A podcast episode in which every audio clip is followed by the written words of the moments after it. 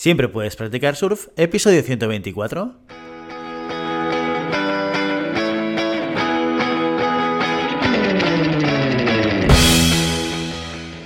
Bienvenido y bienvenida a Siempre puedes practicar surf, el podcast diario sobre recursos humanos.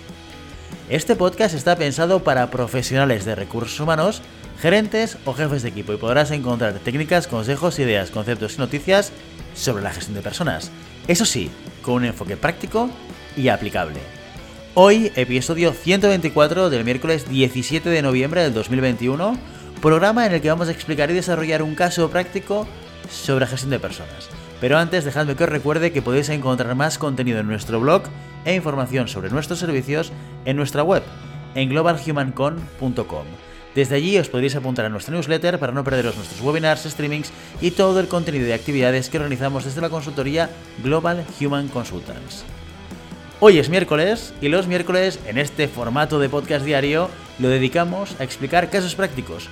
Los casos prácticos consisten en un primer capítulo en el que exponemos una situación real que ha ocurrido dentro de una organización y en el que al finalizar os proponemos una serie de cuestiones para resolver la situación de la manera más adecuada. Como todo un profesional de recursos humanos, la semana siguiente resolvemos y compartimos con vosotros la solución. Y así cada miércoles.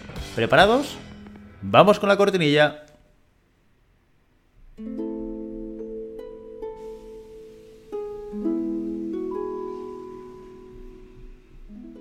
Esta es una historia real.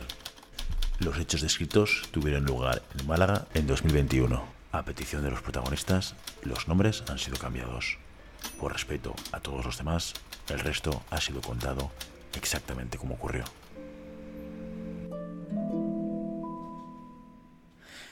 Pues eso es, estamos en Málaga 2021 con el caso No quiero volver a la oficina, que hoy toca resolver.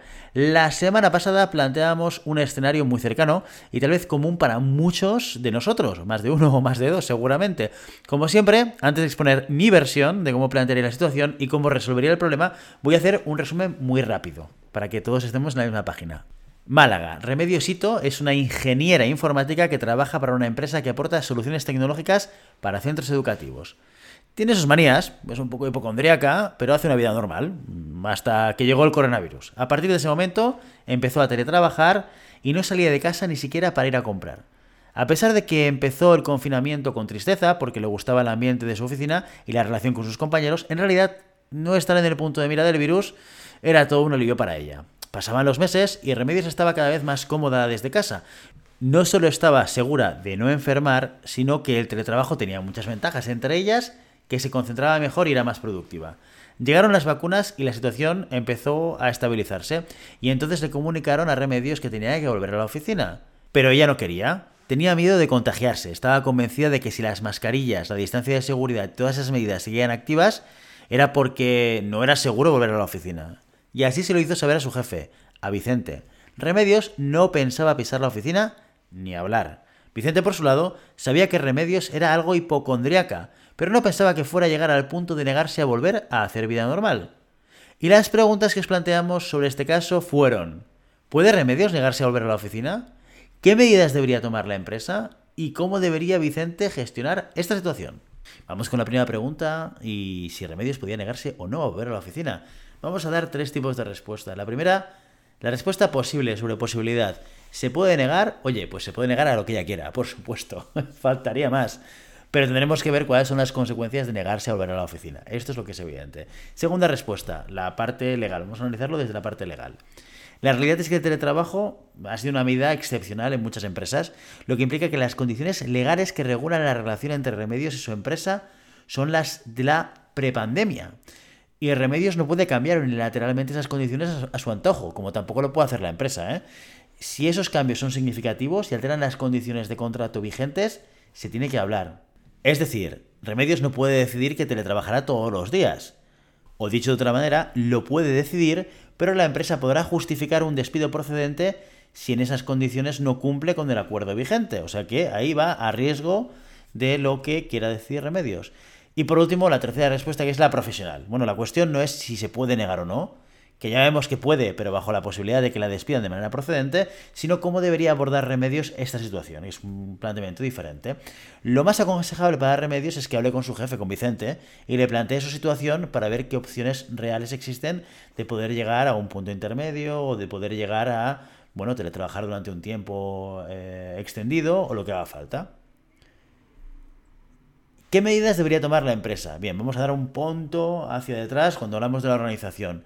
Lo primero que tiene que hacer la empresa o la organización es tener unas reglas claras que sean equitativas. Muchas empresas hacen híbrido en función del puesto eh, y lo más importante al final es tener las reglas muy claritas y evitar que sean nominales, que estén solamente referidas a una persona con nombres y apellidos.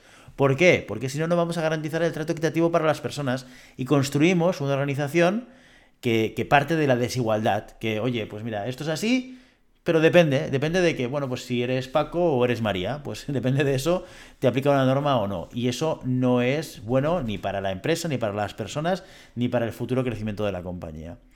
Una vez hecho esto, tener las reglas claras, tienes que aplicar la norma con algo de flexibilidad, evidentemente, siempre que esta flexibilidad sea razonable y esté justificada. Una buena manera de contrastar si una excepción a la norma es razonable es preguntarse hasta qué punto esa excepción que estamos teniendo en cuenta sería entendida y o aceptada por el resto de personas del equipo. Es un buen indicador. No siempre funciona, pero a veces sirve. Hombre, y a lo mejor tengo que hacer una excepción con esta persona por X circunstancias. ¿Esto lo entendería el resto de personas del equipo? Si es que sí, todo tiene pinta que es una excepción justificada. ¿Y qué es lo que tiene que hacer Vicente? Vicente, sin duda, lo que tienes que hacer es hablar con remedios e intentar entender su situación concreta, así como intentar transmitirle la decisión de la compañía si es una decisión que es inamovible. Ojo que estos casos, que en estos casos es muy fácil para Vicente decir aquello de yo te dejaría seguir teletrabajando remedios, pero como yo no tomo la decisión, pues bueno, pues oye, lo siento mucho. Esta es la postura fácil, ¿eh? es la postura del no mojarse, la de no aceptar la responsabilidad de representación de empresa que tiene cualquier manager, así que ojito, e hay que intentar evitar ese tipo de eh, respuestas o ese tipo de manera de gestionar esta situación. Una pregunta que subyace en este caso, que es muy importante, es cómo se debe gestionar la vuelta a la oficina. ¿Qué si presencial? ¿Qué si teletrabajo? ¿Qué si híbrido? Bueno, para todo esto no os perdáis la entrevista del lunes que viene, en la que hablamos con Ausika Richo sobre trabajo híbrido. Y ya sabes, no puedes tenerlas solas, pero siempre puedes practicar surf. Y hasta aquí nuestro episodio de hoy. Como siempre, queremos invitaros a que os pongáis en contacto con nosotros nos deis vuestra opinión y nos sugeráis si tenéis algún tema o alguna pregunta concreta. Lo podéis hacer a través de la página de contacto en globalhumancom.com barra contacto o a través de las redes sociales. Estamos en Facebook, en Instagram, en Twitter y en LinkedIn. Y si el contenido de este podcast te gusta, no te olvides de suscribirte, darnos 5 estrellas en iTunes y me gusta tanto en iVoox como en Spotify. Igualmente recuerda que puedes encontrar más contenidos, noticias y recursos en nuestra web, en globalhumancom.com. Muchas gracias por todo, por tu tiempo, por tu atención y por tu interés en estos temas sobre gestión de personas. Nos escuchamos mañana jueves en el monográfico del mes. Hasta entonces, día.